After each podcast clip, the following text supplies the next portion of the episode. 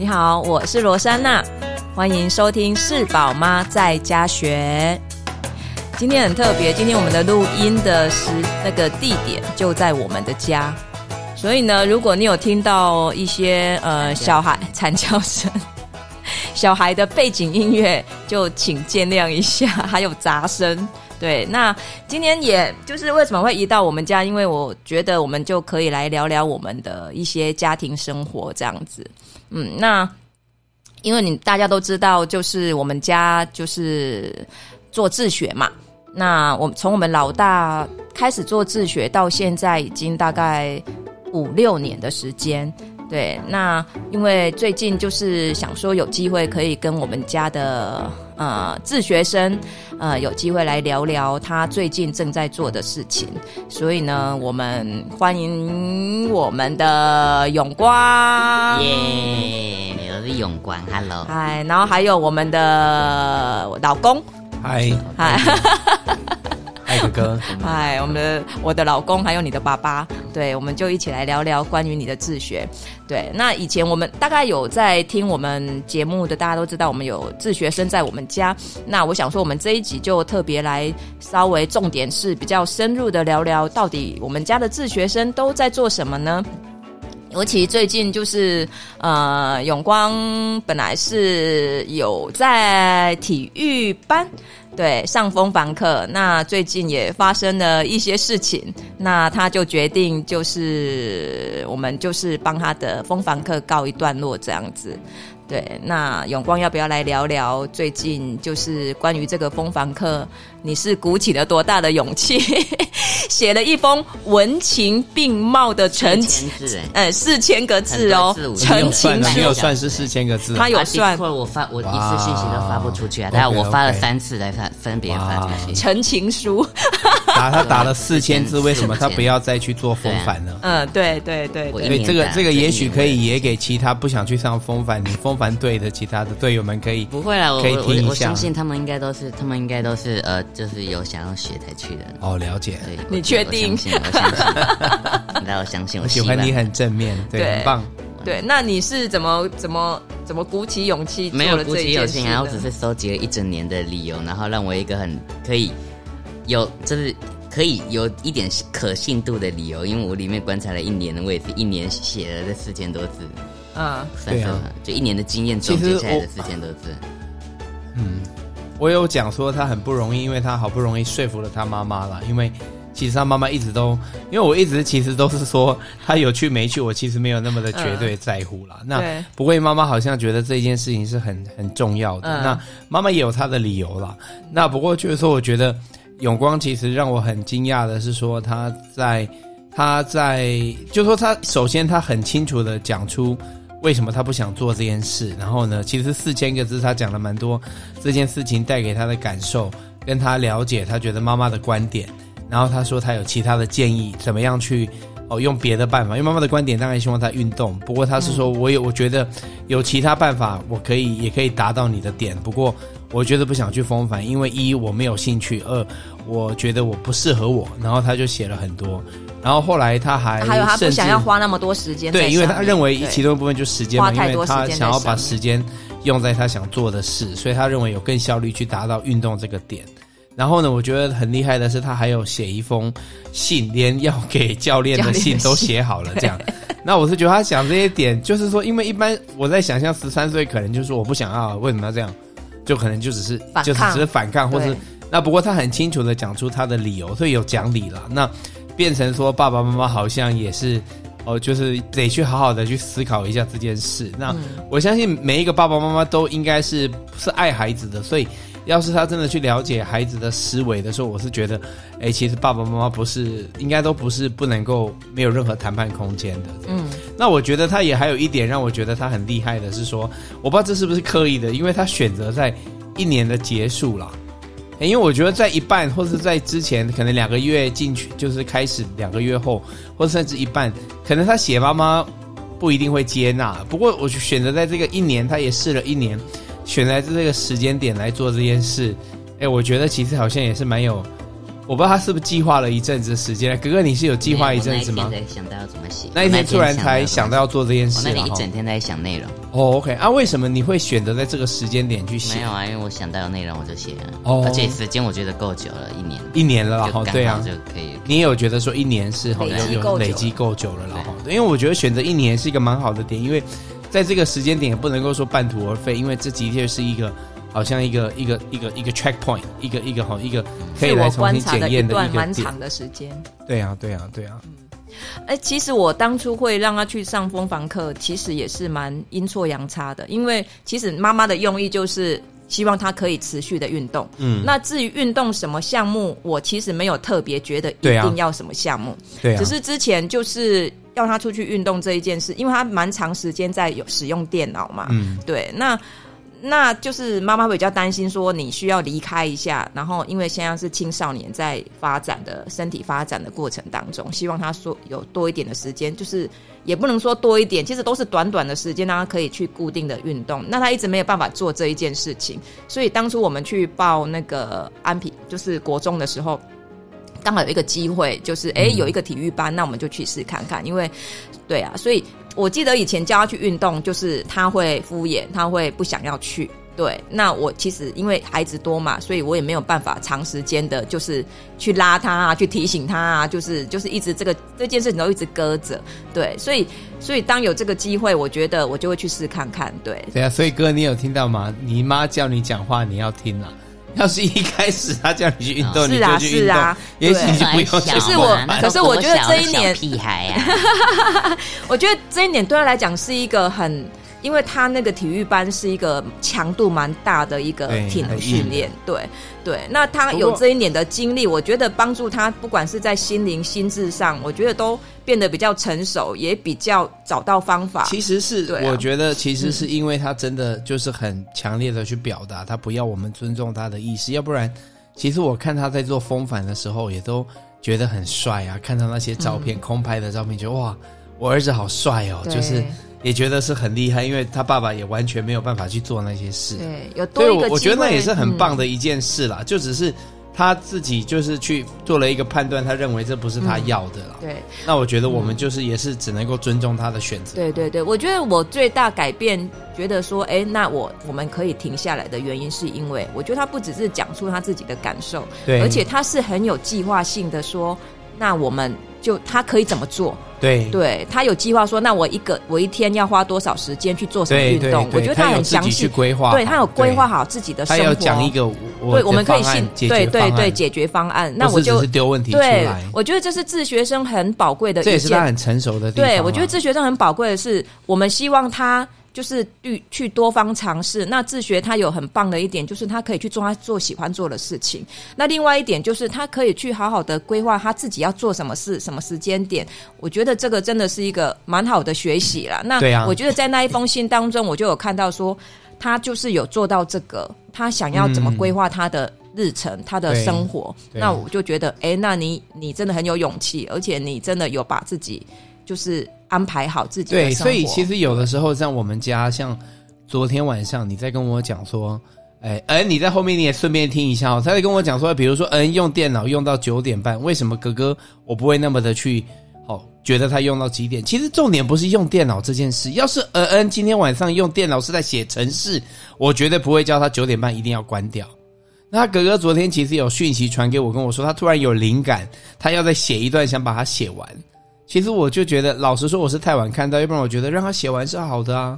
嗯，对，因为他们两个不能够，因为每个孩子本来就不一样，你不能够说，那所以你要去跟我说用电脑只能用到九点半，为什么他可以用比较久？你去跟他做一样的事，你就会发现你是一样的对待方式。你有听到吗，恩？嗯，他戴耳机，我不知道。等一下再跟他讲一次。好好好，那我们现在回来回到就是哥哥的身上了。那我就是因为哥哥他最近就是来，哥哥你你跟大家讲一下你最近在做什么事情？我没有就开发游戏啊，做我以前一直到现在做的老本。什么样的开发游戏？做 chat game 啊，就是聊天式游戏，把它翻成中文是应该是这样翻吗？就是说现在像我们 Line，你可以想象，就是说我们用 Line 在做。聊天，他们年轻人不用 Line，他们用另外一个软体叫 Discord。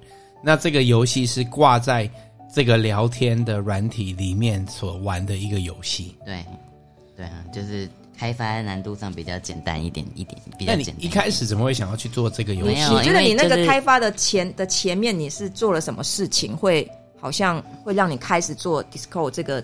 没有，因为我刚好那时候刚接触 Discord，就是接触程序员 JavaScript。我那时候第一个学的程序员，第几个了？但是我就第比较。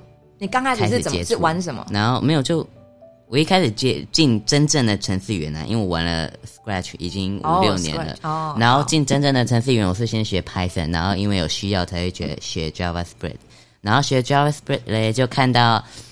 Discord 上有一个很酷的东西叫机器人啊，然后刚好 JavaScript 这个语言也有 Discord 的 API，所以你就可以在用这个语言写 Discord 上面的机器人，所以我就有兴趣就研究一下，然后发现其实也不难，所以就开始写了。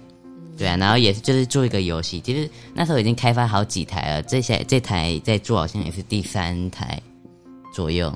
嗯，对。你有没有觉得儿子你在讲这些我们都 听不太懂的话？我听不懂。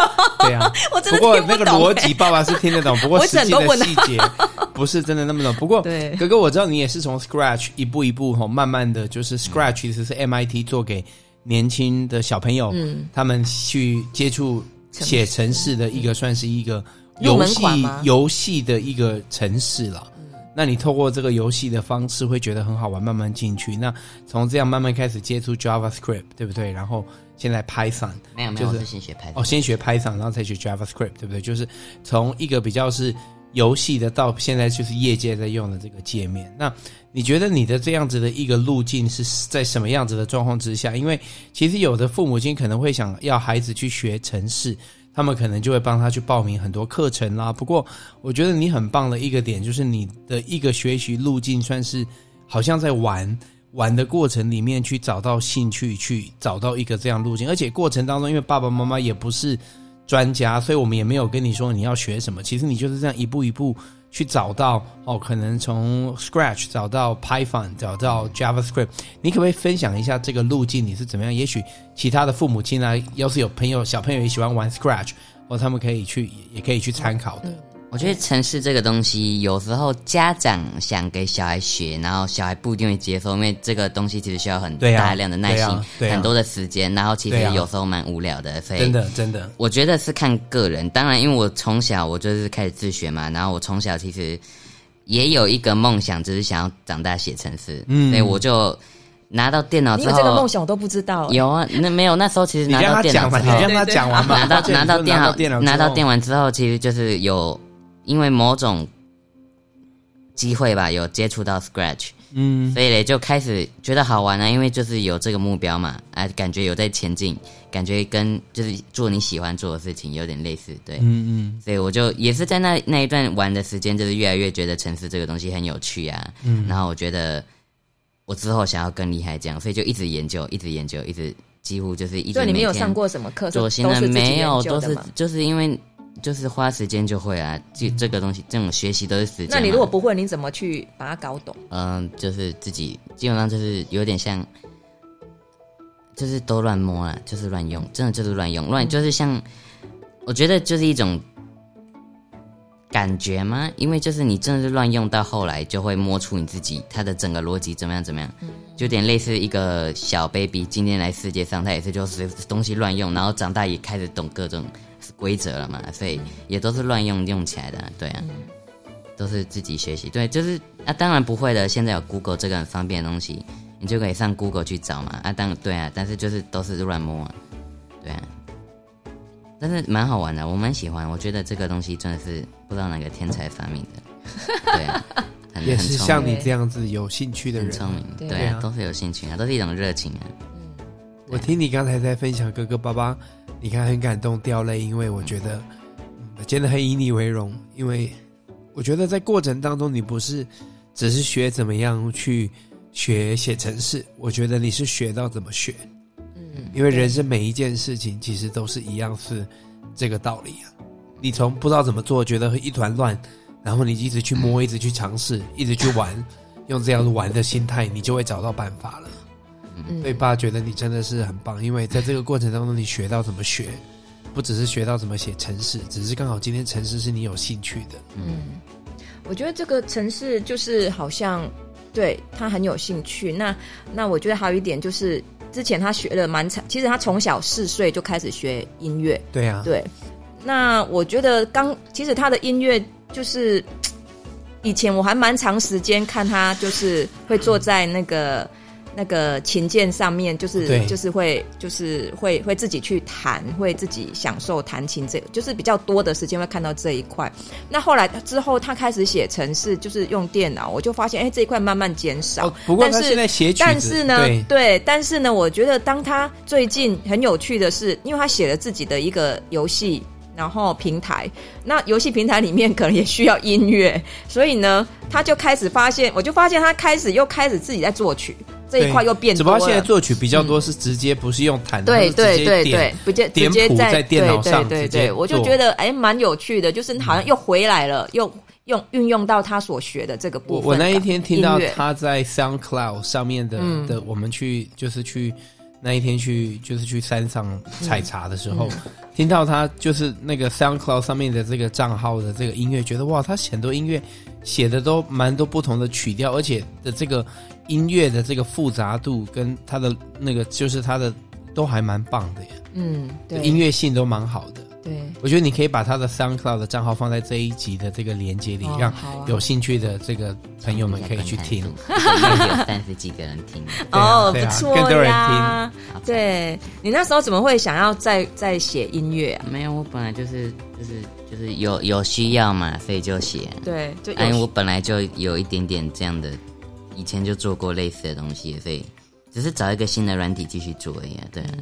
因为有需要嘛，就是我做我觉得有需要的事情，不要把时间浪费掉。啊，之前音乐做的话比较不是那么的必要，所以我也就没有继续做了。所以我现在有要求了，然后那赶快回去做啊。嗯、最近在继续碰，对啊，就是再发展一下这一块。嗯，对。对然后我听说你的游戏好像有一个团队，到底这个团队几个人？然后在负责什么工作？我有在整理一下那个团队里面的成员，因为有几个比较没有在干嘛的，之前有做一阵子，最、嗯、最近没什么他们可以忙的事，可能就先把他们不列为在团队里面的团队成员。但是最近应该还会有加一些进来了，因为有想有在扩张一些东西。对，目前应该呃一二三四人三四五个人吧。哦，OK。对啊，小小的。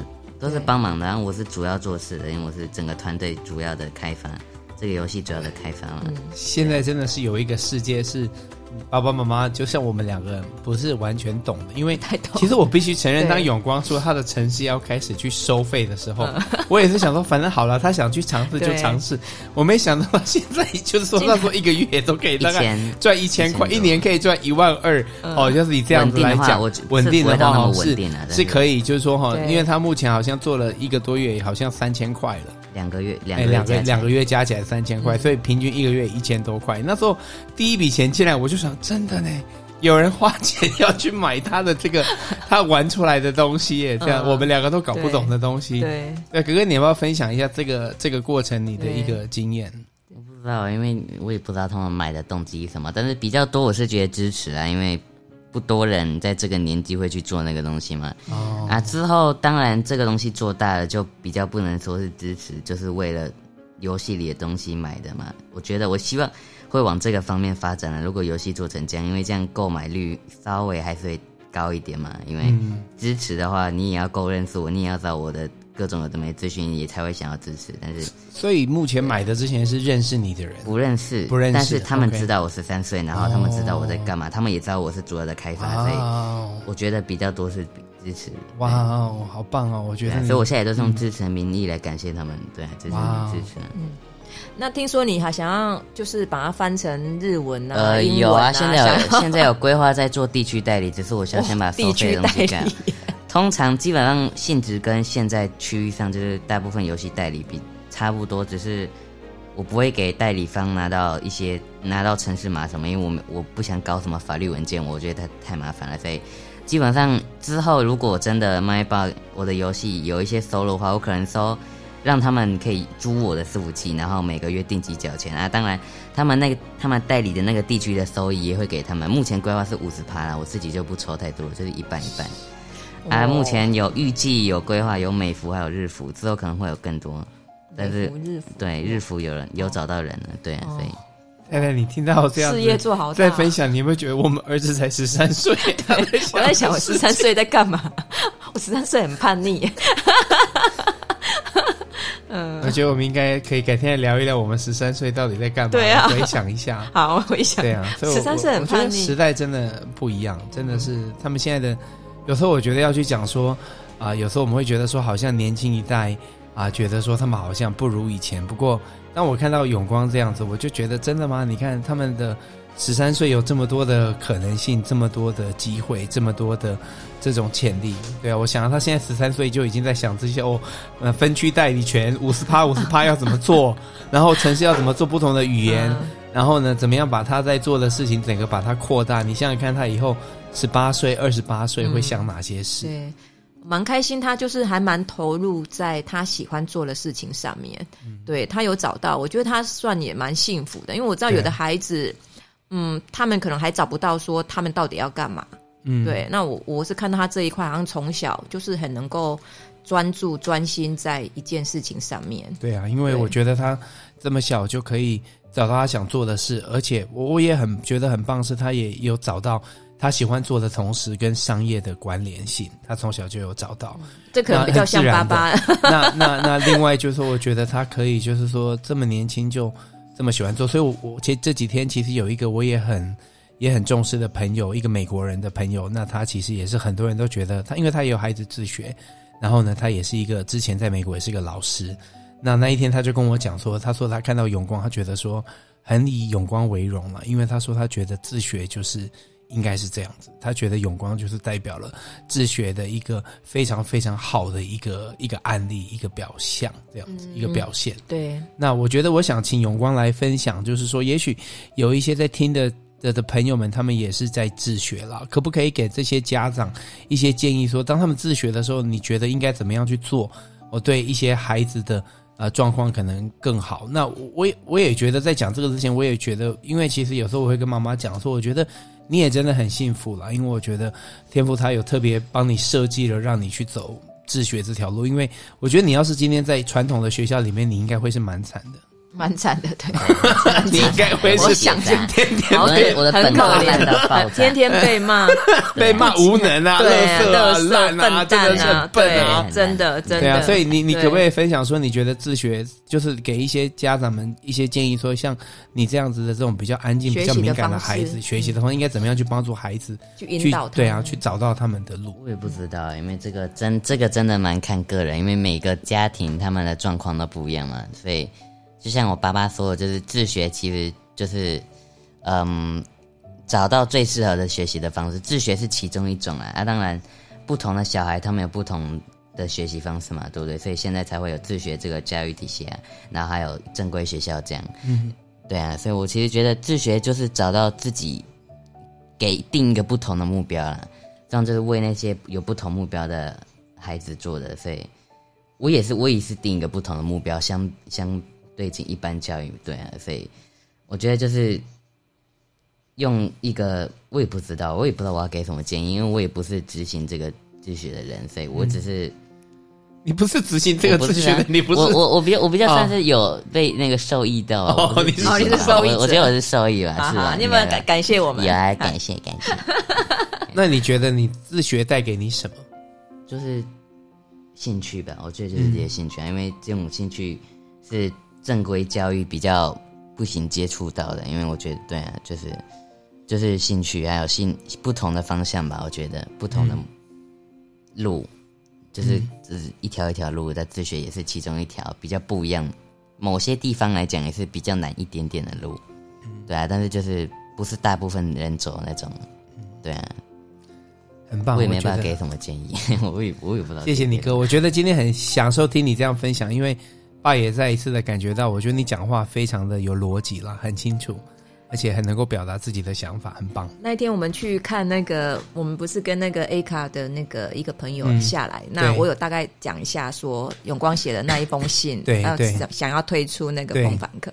那那个老师他也是从教育专家，对对对，他也是 对他。他其实也教了很多的学生，有开工作坊，那他也同时有在体制内跟教一些自学生，他都有。对，对，然后他就说他的目标，其实他真的，其实他真的是一个很无私的教育者。我发现很多的教育家其实都很无私，是啊，就是他们就是想要改变。对啊，就是孩子，然后会想要去照顾到他们的身心灵，对啊，对，对，让他们的身心灵是在这个世界上、生活上、在教育上面、在求学的过程当中，他们是得到满足的，找到他们自己。对，对，那他就，我，我就跟他分享说，我们讲就是永光写的那一封信，对，他也是说，其实他觉得自学的面貌就是应该要这样，嗯，这个孩子他能够很完整的、很有勇气。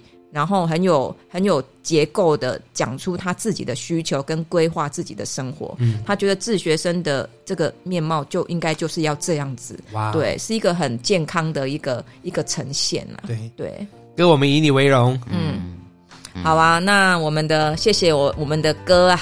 今天来当我们的那个人物专访，找不到这人找我，家里 哎你怎么知道？家里所有人一个一个来访问一下。我们家有几个？我们家有四个嘛？你可以四级。嗯，好好，那你还有什么话？什么什么议题想要？要不要宣传一下你的那个？不用了，不用了，不用了。好，我帮你把它放在下面好了。帮我放下面这样。OK OK，好，那就谢谢我们的哥 Look，然后他来参加我们的那个录音，谢谢你哦。好，那我们今天就聊到这里，我们下回见喽，拜拜，拜拜。